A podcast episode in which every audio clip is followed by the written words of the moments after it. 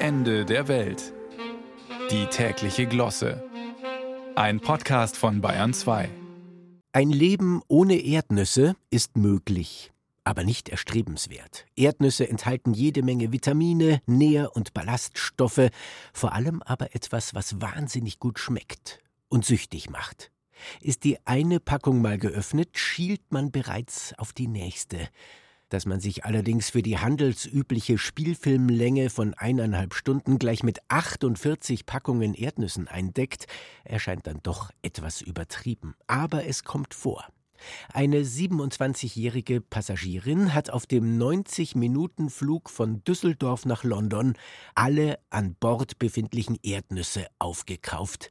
Es waren, Sie ahnen es, 48 Packungen. Das ist dreist. Mit Schaudern erinnern wir uns an die pandemische Klopapierknappheit im Jahr 2020.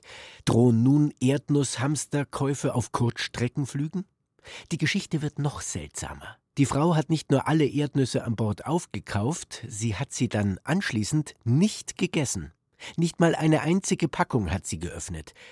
Sie reagiert nämlich allergisch auf Erdnüsse. Und damit niemand an Bord eine Erdnusspackung öffnen und damit Erdnussstaub freisetzen kann, hat sie den anderen Fluggästen einfach alle weggekauft. Raffiniert. Oder doof? Die Grenze zwischen Genie und Wahnsinn ist bekanntlich schmal.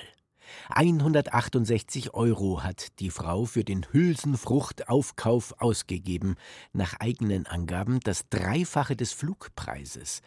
Das beweist zweierlei. Zum einen, dass Fliegen offensichtlich immer noch zu billig ist, zum anderen, dass sich mit Geld so manches Problem schnell aus der Welt schaffen lässt. Sie sind unzufrieden mit der Regierung, dann kaufen Sie sie. Das nennt sich Lobbyismus. Sie sind nicht einverstanden mit den Regeln eines sozialen Netzwerks, kaufen Sie es einfach und leiten Sie es fortan wie ein betrunkener, wahnsinniger Wellensittich oder wie Elon Musk. Sie sind ein international erfolgreicher Popstar und möchten, dass Ihre Konzertbesucher noch ein bisschen länger bleiben können. Dann machen Sie es wie Beyoncé und lassen Sie die U-Bahn in Washington einfach ein bisschen länger fahren. Das kostet übrigens 100.000 Dollar.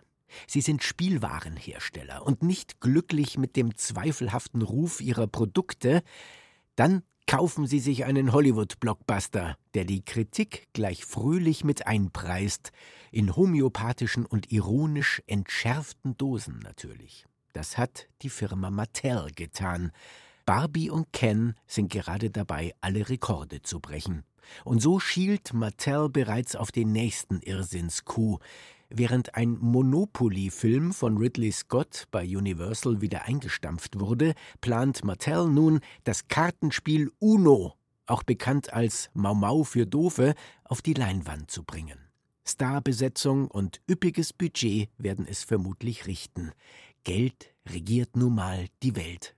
Wenn Ihnen diese Erkenntnis nicht behagt, dann kaufen Sie sich eine andere.